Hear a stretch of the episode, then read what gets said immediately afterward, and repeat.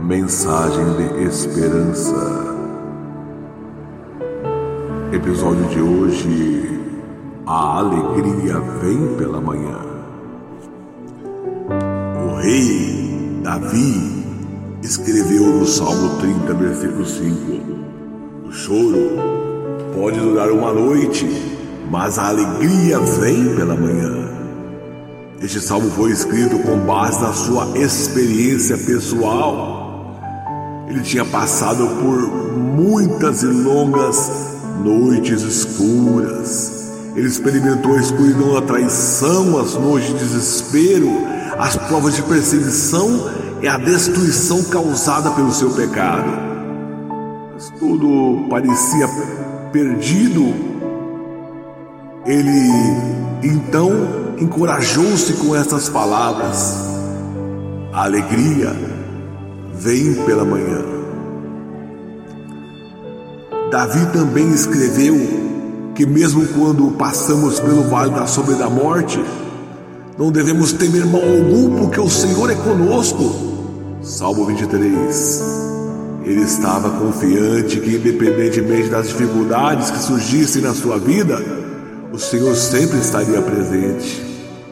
Ele é a nossa força e a nossa esperança. A noite não dura para sempre. Com a manhã vem a luz que afasta a escuridão. A coroa de espinhos foi colocada na cabeça de Jesus à noite, mas foi substituída pela coroa de glória na sua ressurreição no domingo de manhã.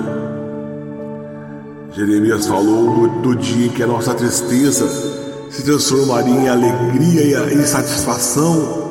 Nós iríamos receber júbilo em vez de lamento, e haveria abundância e consolo para todo o povo de Deus. João falou do dia em que não haveria mais lágrimas, e as nossas vestes manchadas seriam trocadas por vestes brilhantes, vestes brancas de justiça. De fato, toda a Bíblia fala da esperança do futuro, onde a morte é tragada pela vitória e onde não existe mais pecado nem dor. A luz da manhã vence as trevas não têm a última palavra.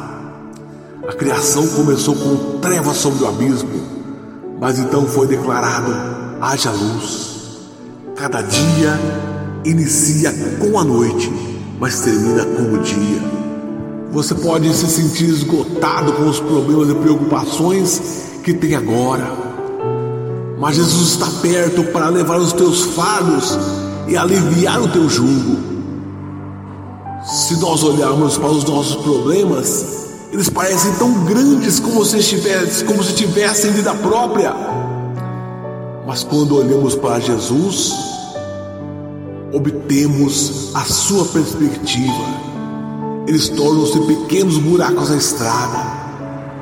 Se você estiver próximo de uma grande montanha e olhar para cima, ela parece intransponível. Mas se você estiver no avião a 4 mil metros de altitude, de altitude, ela parece tão pequena e fácil de superar. Jesus coloca os nossos problemas debaixo da sua perspectiva. Ele assentou-nos nos lugares celestiais para que ao olharmos para baixo, para as nossas circunstâncias, elas não nos esmaguem. Jesus suportou a cruz pelo gozo que lhe estava proposto. Ele sabia que o domingo estava chegando. Não se desespere, Jesus está com você. Você não está sozinho na sua dificuldade. Você e Jesus são a maioria. A vitória certa. A tua alegria vem pela manhã.